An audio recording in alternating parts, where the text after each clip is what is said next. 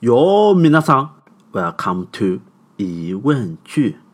上集啊，我们谈论了沟通带来的影响。不过，沟通呢，从一开始就是个 hard 模式。抛开史前文明不谈，我们中国人最早成型的沟通就是一卷卷沉重的竹简。但是，圆圆的竹子是怎么变成一片片笔直平坦的竹片的呢？所以啊，今天的疑问句就是：竹子，你咋被？掰直了呀！在古代啊，由于道路不通，老百姓之间的交流呢，基本上就是交通靠走，说话靠吼。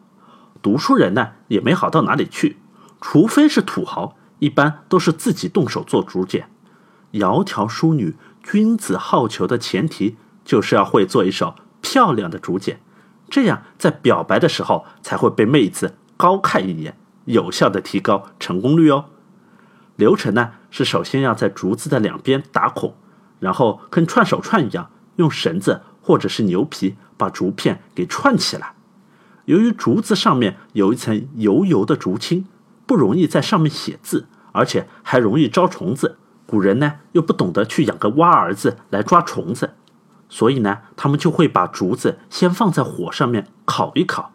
把竹子里面的水分呢给逼出来，然后再用小刀往烤过的竹片上面轻轻的一削，哎，竹青就下来了。然后再稍微用力的一掰，失去了水分的竹子呢就很容易给掰直了。之后无论是写情书还是要防潮防虫，长期保存就都没问题了。这道把竹子给掰直的程序的关键就是要把竹青给杀干净。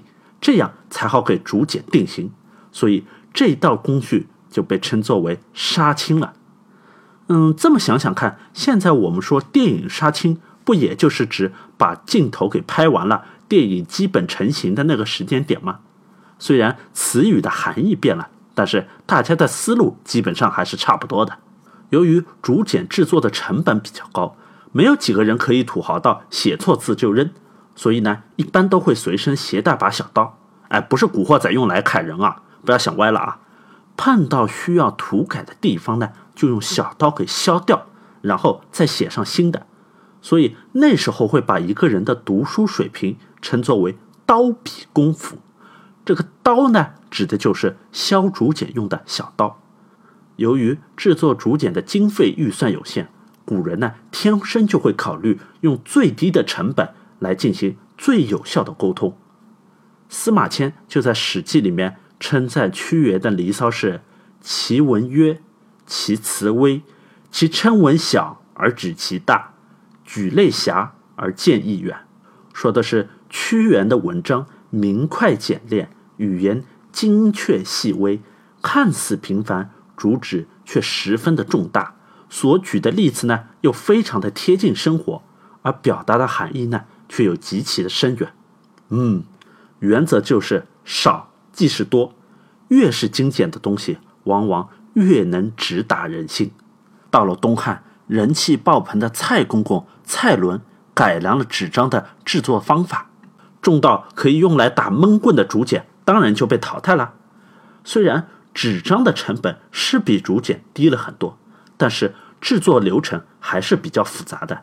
量产呢，还是有一定难度，价格嘛，对于一般老百姓而言还是难以承受。另外，那时候又没有修正液，一笔写错了，整张纸就废了。所以，古人哪怕是写错字，也不会轻易的就把纸张给扔掉，而是会小心的收集起来。到了特定的日子，把废纸给放在一个专门的炉子里面去焚化掉，这个炉子就叫做惜字炉。寓意就是要提醒人们要惜字如金。同学们，如果你们春节能够去台北故宫博物院，看到清代康熙皇帝的亲笔御批奏折，你就会惊讶到，满满几千个字，都是一笔一划、工工整整的楷书，字与字、行与行之间的间隔整齐划一，好像是印出来的一样。当然。康熙皇帝也会用很工整的字体来回复：“朕知道了。”哎，没骗你啊，真的是这么回复的。有些奏折上面的御批更加霸气：“朕就是这样的汉子，哎，我就耍无赖了，你能让我怎么样？除了纸张制作成本高昂以外，还有一个原因使得古人对纸张的使用特别的珍惜，那就是物流成本特别的高。华夏南北万里，就算是传说当中最紧急的八百里加急，实际上一天最多也不超过四百公里。一道圣旨从北京到南京也要花上好几天时间，更不用说遇到了天灾或者是战乱，那就是烽火连三月，家书抵万金了。兵荒马乱，快递小哥自己的生命安全都木有保障。送份家书花上几个月，甚至是几年的时间，也是很正常的事情。很多时候，信件送达的时候，都已经是物是人非了。所以，写一份家书的的确确是需要好几天的时间来反复斟酌的，争取要用最少的字来寄托最深的思念。比如说，在抗战的时候，绝大多数的战士都不识字。请人代写家书呢，往往也只能写：“爹娘，俺去打日本人了，你放心，等打跑了日本人，俺就回来。”虽然只是再简单不过的几句话，却寄托了一个儿子对于父母和家乡的全部思念。在抗战的十四年中，有时候见字如面，很可能就是来生再见了。尽管已经过了大半个世纪。读起来依旧会让人泪流满面。好了，今天的节目就到这里了，讲过了文字传播方式的演变，下集我们就来看看文字的力量，请听下集书有啥好看的。对我米娜桑，古腾，update。